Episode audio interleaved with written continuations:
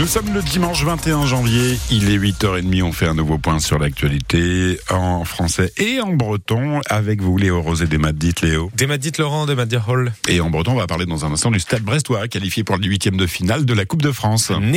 Bat deux abenar vristis de mestra voir supporter bremaik.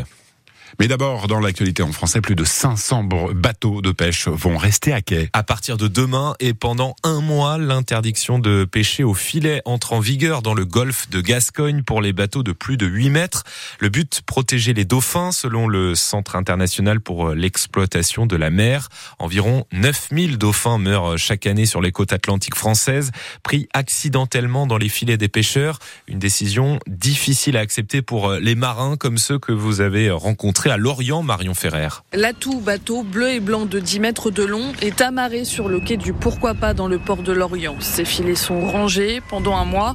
Julien et son équipage ne peuvent plus partir en mer. Là, on va toucher le fond, ça devient compliqué. Pourtant, le jeune patron s'était équipé pour bénéficier des dérogations. On avait mis des caméras et des, des répulseurs sur les coques pour faire fuir les dauphins.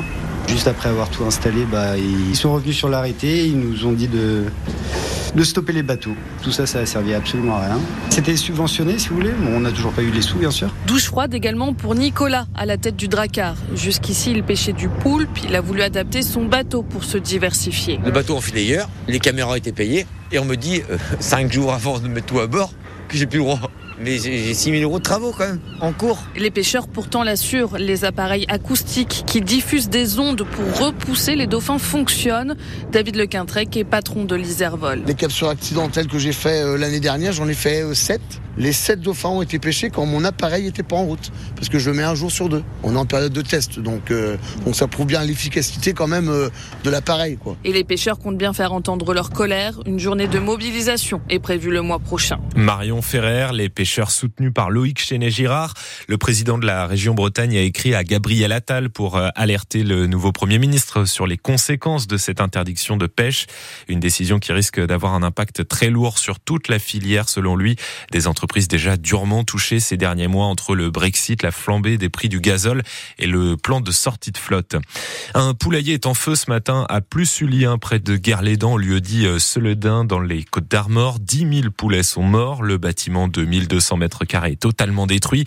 Une vingtaine de pompiers euh, est encore sur place en train d'éteindre l'incendie en ce moment. Un feu qui s'est déclaré vers 6h30 ce matin. Des manifestations et blocages d'agriculteurs se poursuivent dans certaines régions, notamment dans le sud-ouest, en Haute-Garonne, sur l'autoroute A64, bloquée pour le quatrième jour de suite ce matin. Le Premier ministre Gabriel Attal promet de s'entretenir avec la FNSEA et les jeunes agriculteurs demain soir.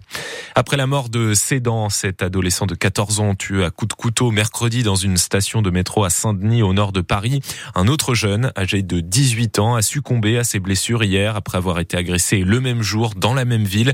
Cette fois, les faits s'étaient produits à proximité de son établissement scolaire. La mairie évoque une expédition punitive, mais le parquet de Bobigny refuse pour l'instant d'employer ce terme. Ça passe dans la douleur pour le Stade Brestois à Trélissac en Dordogne. Victoire 2-1 hier en 16e de finale de la Coupe de France. Les amateurs de National 2, la quatrième division, ont ouvert le score avant deux buts brestois de Lala sur penalty et Satriano. Le tirage au sort des huitièmes de finale aura lieu demain après Rennes-Marseille ce soir à 21h05. France Bleu